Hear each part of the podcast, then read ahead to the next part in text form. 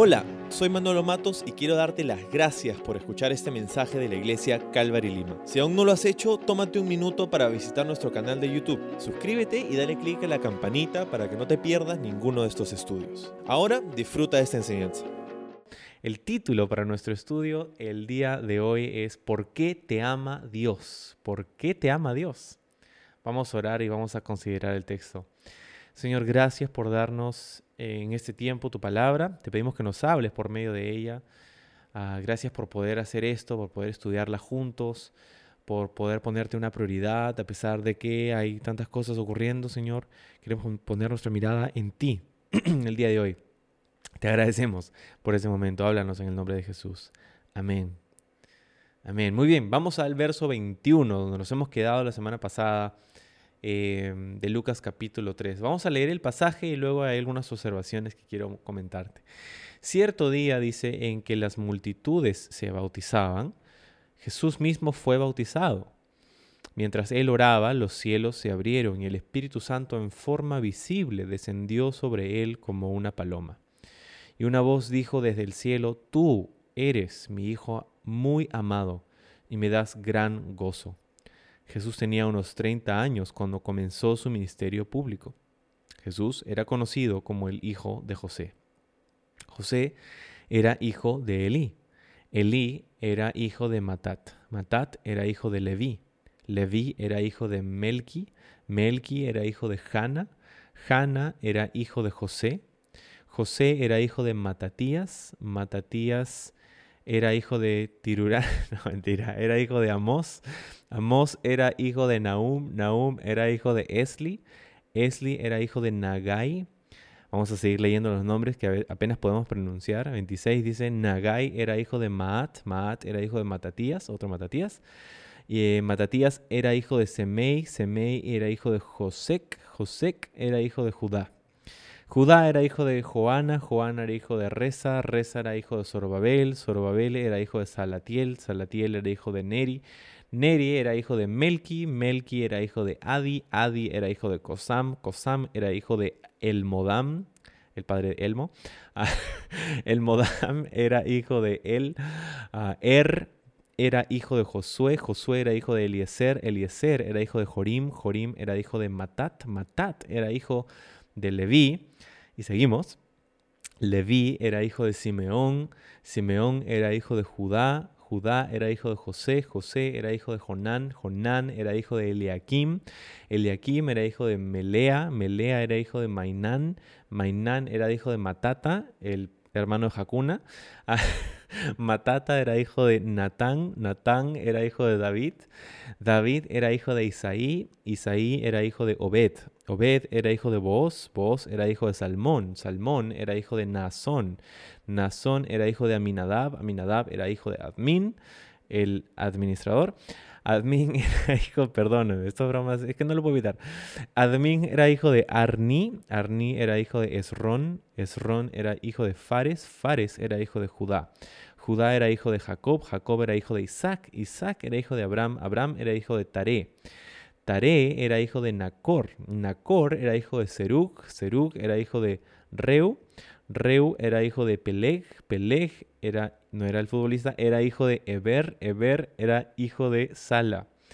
Sala, no comedor, perdón, es que soy papá. Sala era hijo de Cainán, Cainán era hijo de Ar, Arfaxad, Arfaxad era hijo de Sem, Sem era hijo de Noé, Noé era hijo de Lamec, Lamec era hijo de Matusalén, Matusalén era hijo de Enoch, Enoch era hijo de Jared, Jared era hijo de Mahalalel, Mahalalel era hijo de Cainán, Cainán era hijo de Enos, Enos era hijo de Set, Set era hijo de Adán, y Adán era hijo de Dios. ¡Wow! Ok. Puedes decir entonces que no nos hemos saltado ni un versículo mientras pasamos a través del libro de Lucas. Cada cosa está aquí por un propósito, por una razón. Y estos nombres, de pronto estás buscando nombres para tus hijos futuros. Ahí hay una lista de, eh, nombres de, de los que puedes escoger de repente, ¿no? Bueno.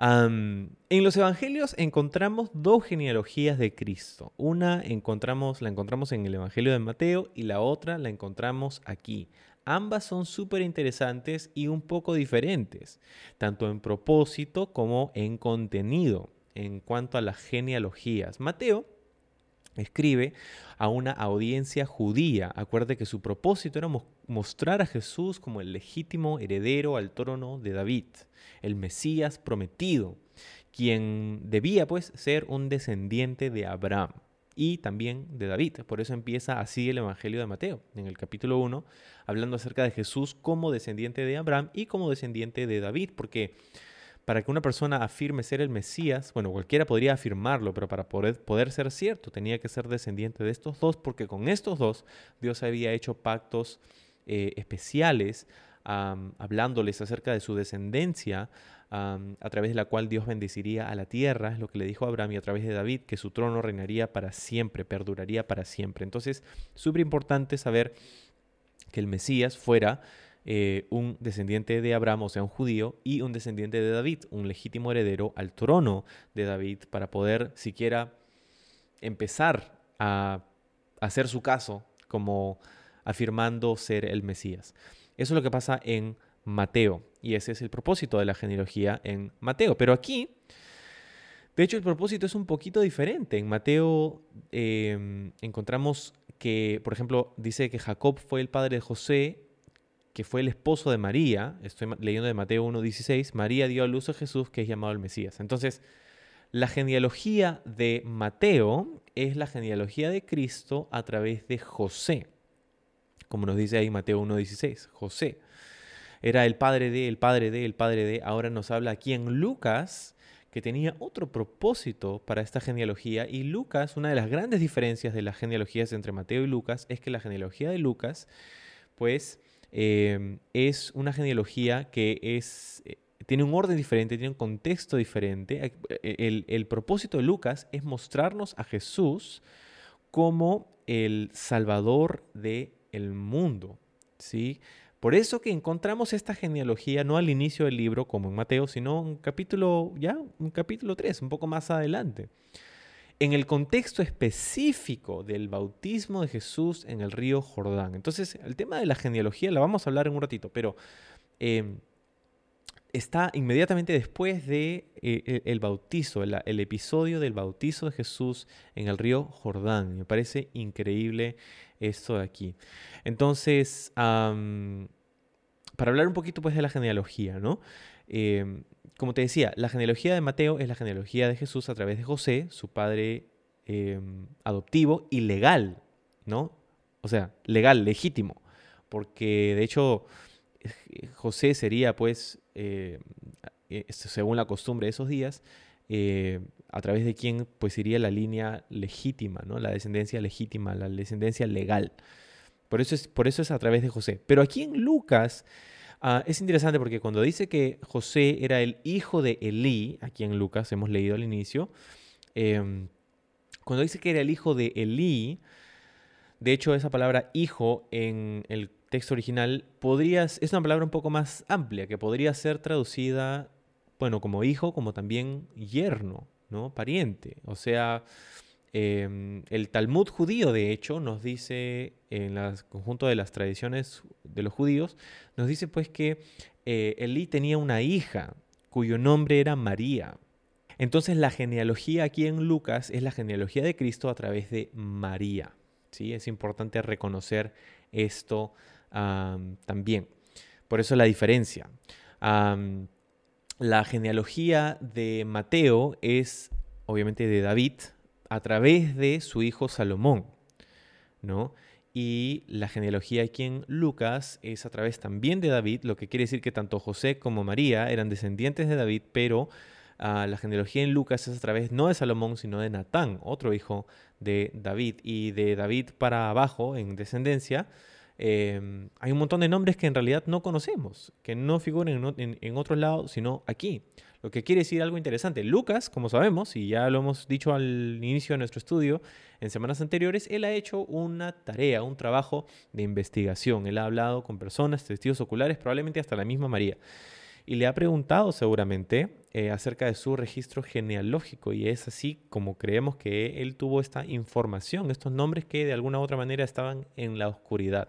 Seguramente y hay evidencias de que eh, las personas, por lo menos en este entonces, podrían tener eh, sus registros genealógicos, ¿no? Este, y eso sería importante para, para, ellos y importantísimo para nosotros ahora también notarlo.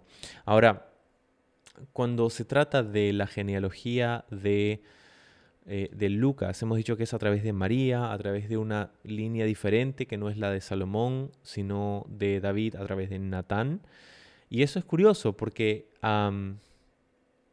la genealogía de Salomón, o sea, de David a través de Salomón, es una genealogía que ha sido atacada por Satanás. De hecho, este, este, este dato es muy curioso.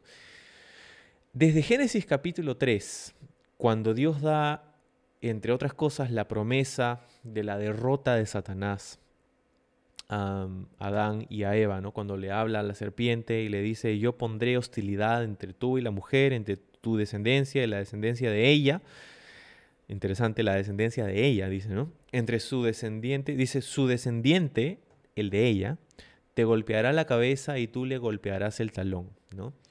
Eh, o te herirá la cabeza y tú le herirás el, tobillo, el talón.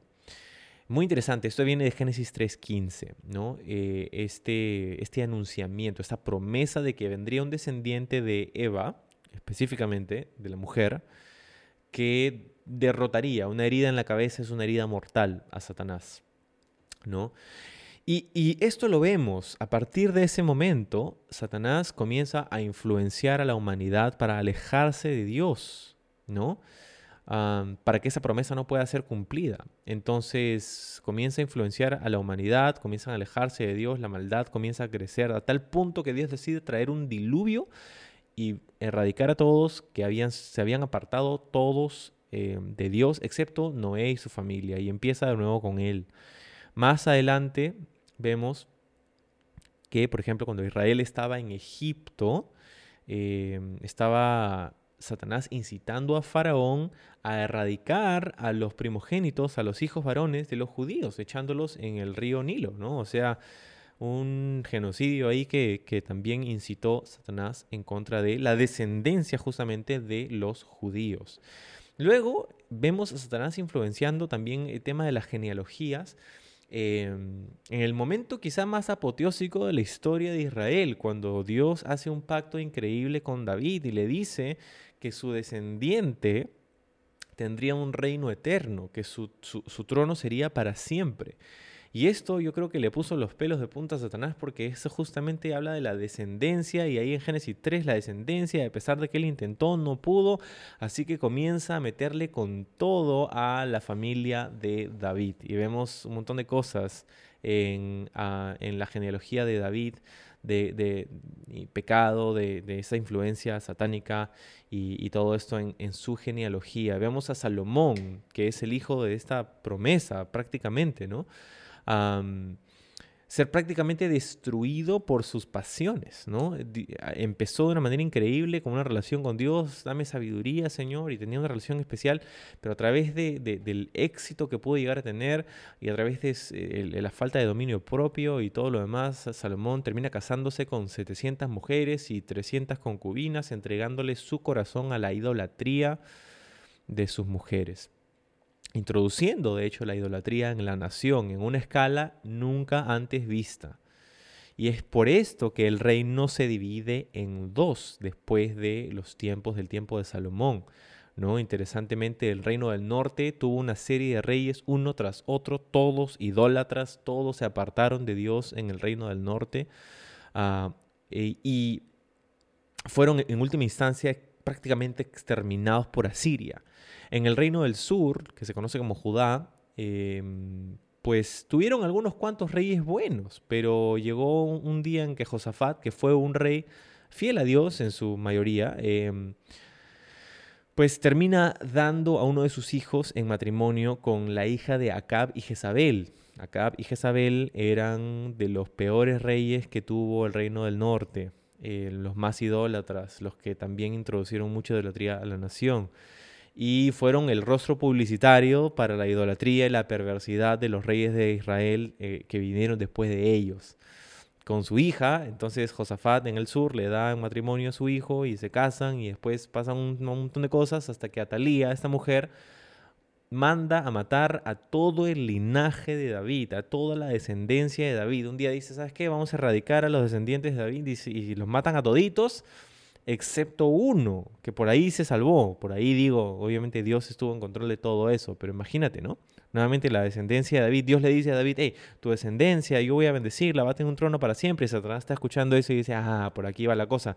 Y ataca con toda la descendencia de David, pero Dios tenía un remanente, tenía un, un descendiente que quedó de David y, a través de él, pues Dios continúa, pero la historia continúa en la nación de, Israel, en el reino del sur, y los reyes vinieron y se fueron y todo lo demás, y finalmente de esta genealogía vino un hombre que se llamaba eh, Jeconías o Joaquín, tiene varios nombres en la Biblia, Jeconías, Conías, Joaquín, de, de quien Dios o hacia quien Dios pronuncia una, una maldición, diciendo que sus descendientes no podrían jamás ascender al trono de Judá. Sí, esto lo dice Dios en el libro de Jeremías. Entonces, es curioso porque em, esta línea, pues ahora no solamente había, había tratado de exterminarlos, había tratado Satanás todas estas cosas para que no se cumpliera Génesis 3.15, em, hasta que llega Jeconías y Dios a través de Jeremías le da un mensaje a este descendiente de David, le dice, no, tú estás, no voy a permitir que ninguno de tus descendientes sea em, sea, eh, pueda reinar, pueda tener el trono de David, ¿no? Y, entonces una maldición que es interesante porque es a través de esa línea genealógica que viene José y está mencionado él pues, probablemente en, el, Evangelio de Mateo. Y por ahí podríamos tener un problema porque de alguna manera Jeconías tenía esta maldición, pero él estaba ahí en la línea genealógica de David, de, de David que ahora había sido maldecida y ahora em, vino José. Pero lo interesante es que la genealogía de Lucas no es la genealogía de, de Jesús a través de José, sino de Jesús a través de María que curiosamente no va a través de Salomón, va a través de Natán y una serie de otros nombres de personas que eran descendientes de David también. Y es muy curioso esto, ¿no? que Dios supo cómo eh, cumplir su palabra y su promesa. Y espero que esto es, entre todos estos datos que te estoy dando, espero que, espero no marearte, pero espero decirte que, que, o que puedas escuchar esto, ¿no? Que, Dios sabe cómo cumplir su palabra en estos días. Dios sabe cómo cumplir su palabra. Vamos a eh, continuar en nuestro eh, en, nuestro, en nuestra meditación de este texto, porque, ¿sabes? Me parece interesante que Jesús aquí es, es bautizado. ¿no? Y, aparte de la genealogía, quiero que, nos enfoquemos en lo que Lucas quería que nos enfoquemos, que era el bautizo de Jesús. Dice que cierto día las multitudes se bautizaban y Jesús mismo fue bautizado, bautizado, ¿no? Y, qué interesante que Jesús se haya bautizado también, porque acuérdate lo que estaba ocurriendo. Juan el Bautista estaba ahí en el río Jordán, en el desierto, predicando y el mensaje de arrepentimiento que estaba tocando los corazones de hombres y mujeres judíos de todos estratos sociales y ellos estaban viniendo para bautizarse. Cierto día dicen que las multitudes se bautizaban. La idea aquí es que es el, el, el momento más efectivo, el, el, momento más popular del ministerio de Juan el Bautista. Multitudes se bautizaban. Y ahí es donde viene Jesús y también le dice que quería ser bautizado. Y de hecho en los otros evangelios encontramos que, que, Juan le dice a Jesús, yo más bien debería ser bautizado por ti, pero Jesús le dice, no, vamos a hacer esto para cumplir toda justicia y, termina bautizándose Jesús. Lo que es interesante porque acuérdate que el bautizo de Juan era el bautizo del arrepentimiento. Y la gran pregunta es por qué se bautiza Jesús. No había una profecía específica que decía que Jesús tenía que bautizarse. Entonces lo hizo ¿por qué? Jesús no se bautizó porque tenía algo de lo que arrepentirse. Jesús se bautizó porque estaba identificándose con la multitud de pecadores que estaban acercándose a Dios. El bautizo de Jesús no era un bautizo de arrepentimiento, era un bautizo de identificación, de identificación con los pecadores.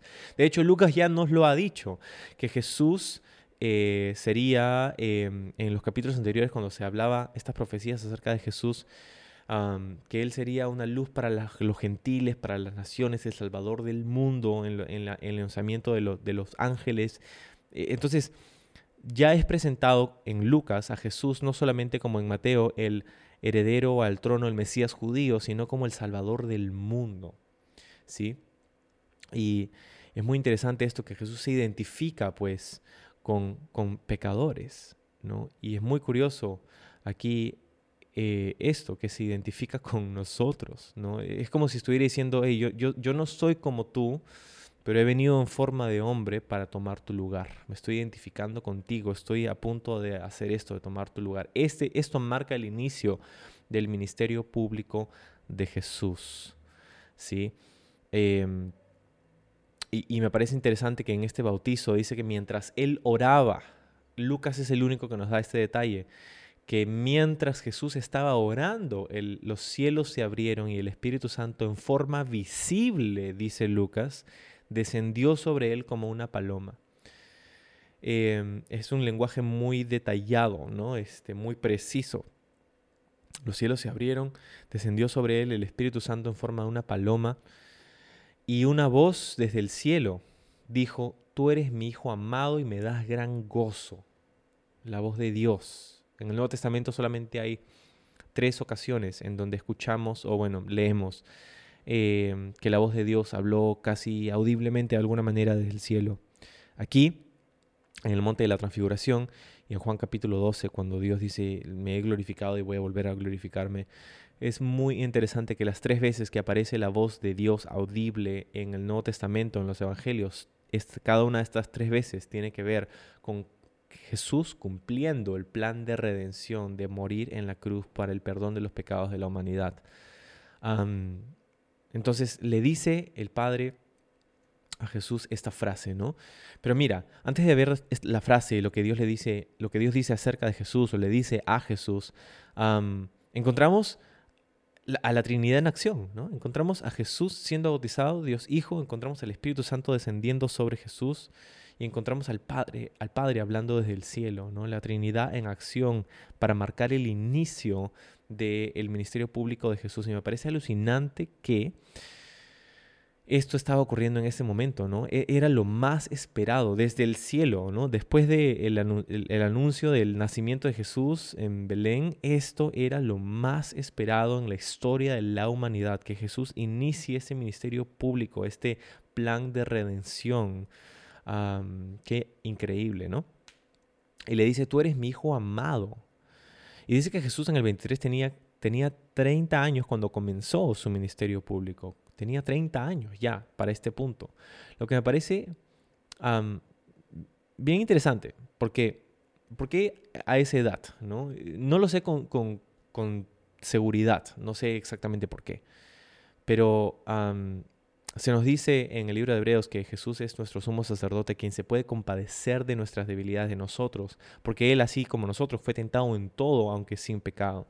Me parece muy interesante esto porque Jesús pasó 30 años de su vida en la oscuridad prácticamente, o sea, no estaba en el ojo público, 30 eh, años en los que estaba trabajando, siendo hijo, siendo hermano, siendo primo, siendo trabajador, siendo ciudadano, ¿no?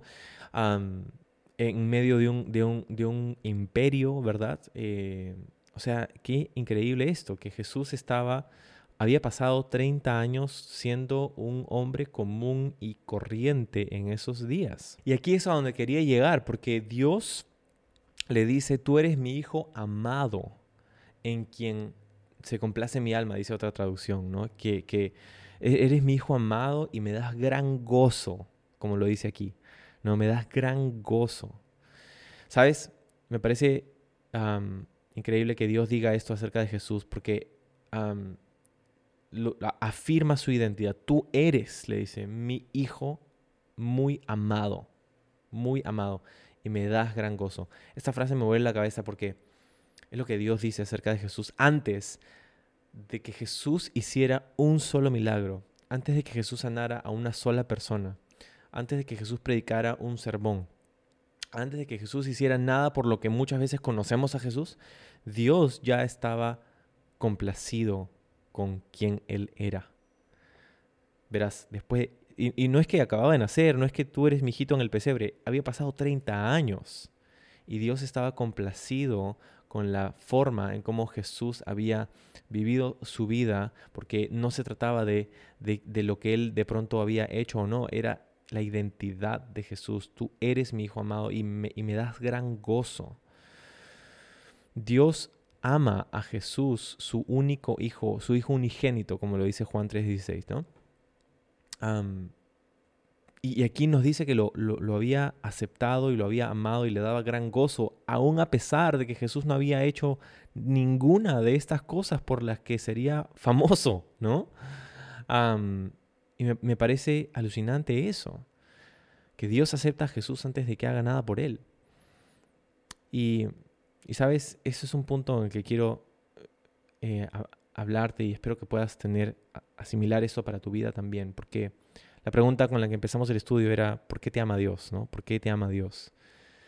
mucha gente piensa que Dios nos ama o nos deja de amar basado en nuestro desempeño, en lo que nosotros hacemos. Si nos portamos bien, Dios nos ama. Si nos portamos mal, Dios nos odia.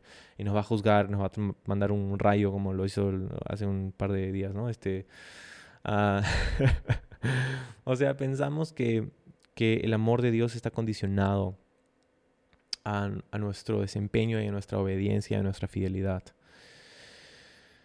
Y es casi natural que nosotros pensemos así, porque de hecho es la forma en cómo hemos conocido el amor paternal muchas veces, ¿no? Em, como condicionado de alguna manera a nuestro desempeño, ¿verdad? Y es, yo entiendo esto ahora como padre, porque definitivamente eh, queremos que nuestros hijos eh, puedan crecer con, como personas de bien y para esto es todo un proceso de corrección y disciplina y entrenamiento y todo lo demás, pero, pero también como padre puedo entender que yo no amo a mis hijos porque ellos hacen algo o no, sino que como padres amamos a nuestros hijos porque son nuestros hijos, ¿no? Por virtud de que son eh, carne de nuestra carne y hueso de nuestro hueso, porque son nuestros hijos, los amamos, no por su desempeño, no por lo que hacen, no los amamos más o menos, sino que son nuestros hijos.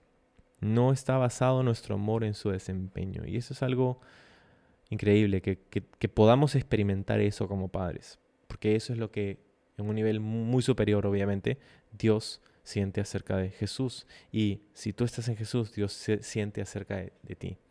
Quizás has escuchado muchas veces, ¿no? Dios te ama, Dios te ama, eh, Dios es amor y todo esto, pero nosotros muchas veces nos sentimos eh, no dignos de ese amor. Y déjame decírtelo claro, no somos dignos del amor de Dios. No lo somos, porque hemos roto su ley, porque hemos fallado, porque le hemos decepcionado, porque nos hemos revelado, porque hemos hecho cosas que no están bien. Jesús no había hecho nada de eso, ¿sí? Pero en virtud de que Jesús es hijo de Dios, Dios lo ama con todo lo que lo podría amar jamás. Y cuando decimos Dios te ama, sí, claro, Dios te ama porque eres su creación, pero Dios ama todo el mundo. Pues de tal manera amó, Dios al mundo que mandó a su Hijo, ¿no?